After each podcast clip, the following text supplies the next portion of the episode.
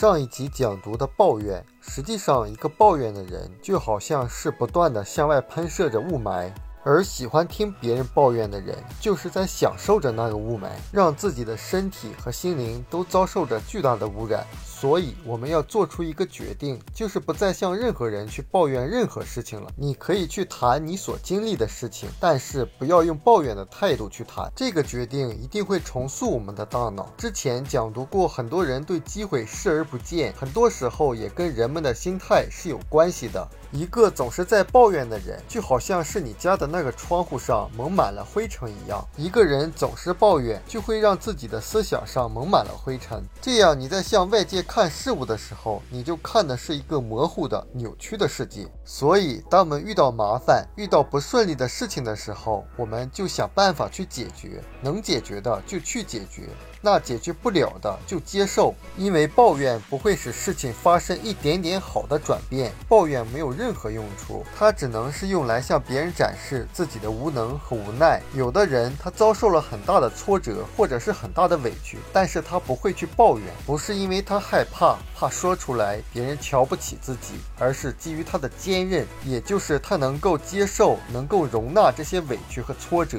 那我们是不是愿意和这样的内心强大？消化能力强的人成为朋友。最近几年，“正能量”这个词很流行，它指的应该是传递积极向上的信息。那负能量是什么？就是抱怨。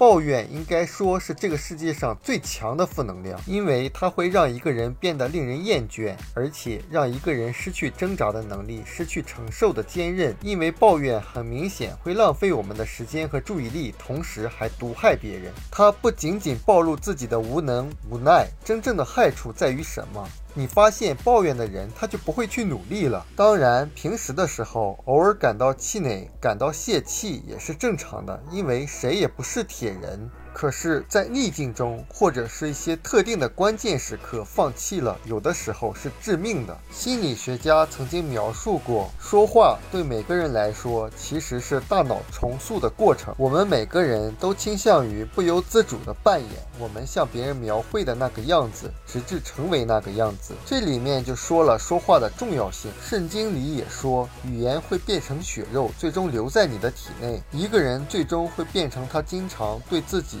和对别人说的那个样子，如果你会变成你说的样子，那你会经常说些什么呢？你仔细观察一下就知道了。你发现那些向你抱怨的人，他说着说着就开始进入表演的状态了。他们很投入的，因为他们需要你的同情。他们需要这个世界的同情和理解。那为了让你同情，为了让全世界都同情的，他们就会不由自主地扮演一个其实更惨的角色。演着演着，别人还没怎么样，自己就先信了，不由自主地任由自己变成那个更惨的角色。那你想成为一个更惨的人吗？开始抱怨就可以了，非常简单。